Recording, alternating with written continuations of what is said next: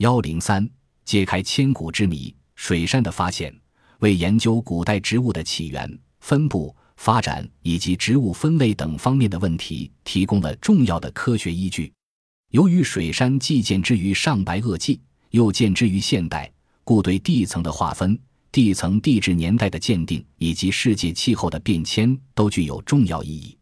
水杉仅在我国川呃相接壤的山林地区发现，这就证明了这一地区在第四纪冰期不像欧洲、北美那样为大陆冰川所覆盖，而是处于分散的山岳冰川环境，因此在研究古地理方面也有重大意义。水杉在植物分类学上所占的位置比较特殊，恰好处在山科和百科中间，使植物界由山科植物向百科植物进化的是中间桥梁。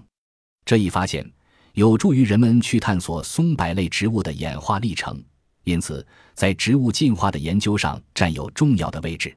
古老水杉重现风采，水杉为我国所特有，它的形态似松非松，似山非山，似柏非柏。其侧枝呈东西方向和南北方向并替着生茎上，上短下长的枝干恰好构成高耸入云的宝塔形状，枝叶扶疏，姿态秀美，线形而扁平的叶子分左右两粒生长在小枝之上，活像一柄柄妇女梳头妆用的篦子，又似小巧玲珑的羽毛，柔韧飘逸。春夏碧绿，秋后金黄，初冬棕红，秀美异常。水杉不仅树姿壮丽、叶色多变，是众口推崇的珍贵风景树，而且树于通直圆满，一年中可长高一米多，木材轻软细密，又是难得的速生用材树种。水杉这种古老的节道树种发现至今，表现出了极大生命力和适应性。水杉在我国各地广为引种栽植，现除青藏高原外，几乎都有它的足迹。它已被列为国家一级保护植物，